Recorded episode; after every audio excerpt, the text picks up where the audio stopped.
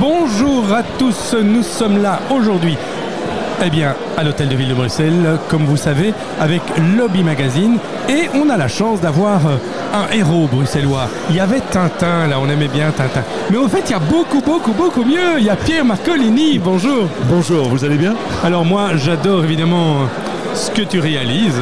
C'est exceptionnel. Merci. Ces chocolats, ça c'est... c'est- le plaisir, mais tellement d'autres choses, tellement de choses qui se passent. Et, et d'abord, on va commencer par ça d'ailleurs, par, par cette activité qu'on aime tous.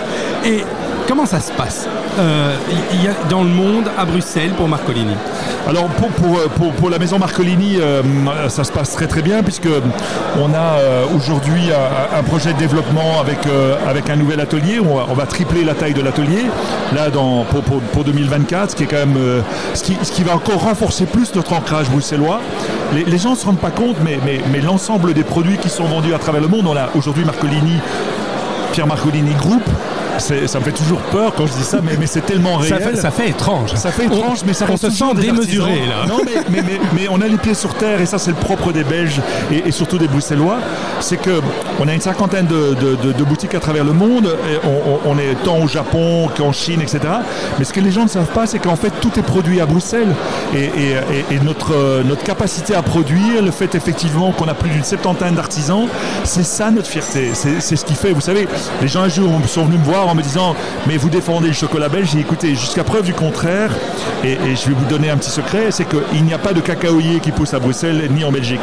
Et donc le chocolat belge, pour moi, c'est un peu compliqué. Par contre, le savoir-faire belge, la manière et la maîtrise du chocolat, ça je peux la comprendre. Et c'est ce que nous faisons quasiment au quotidien, c'est que nous formons dans, dans- nos ateliers. Et donc, un, euh, pour répondre à votre question, c'est c'est effectivement de, de- de asseoir encore plus l'ancrage bruxellois en catimini comme ça, euh, sur le coin de la rue, euh, rue Van der Kinderen, une petite boutique qu'on va ouvrir. Très content de le faire et de continuer évidemment à progresser du côté, euh, du côté européen. Mais, mais voilà, donc et, et évidemment, mon, mon, mon credo c'est quoi C'est la recherche de, de nouvelles fèves de cacao. Donc des voyages prévus pour euh, 2024 du côté de l'Afrique et puis du côté de l'Amérique du Sud, là où, où, où le cacao naît en fait.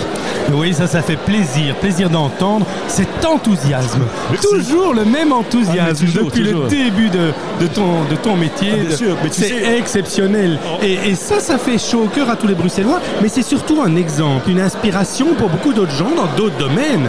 Mais osez aussi, soyez enthousiastes et vous verrez les choses vont se développer. Il y, a, il y a une phrase qu'on a chez nous euh, qui est- que j'adore et qui est magnifique.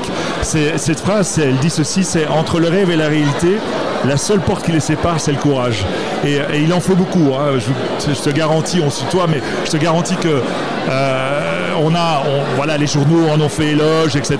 On a été repris par, par, par un fonds euh, japonais, mais avant on était avec un fonds anglais et avant on était avec des banques. Donc on est toujours repris quelque part de toute Mais façon. ça permet de mais, développer, d'avoir une dimension internationale. Et, et- et on me disait, mais euh, c'est, vous savez, c'est, quand même, quand on regarde les, les- aujourd'hui, depuis 1995, on va fêter bientôt nos 30 ans, et il, y a un journaliste qui me disait, euh, économique, en me disant, mais ça n'a pas toujours été euh, facile, et, c'est une aventure entrepreneuriale.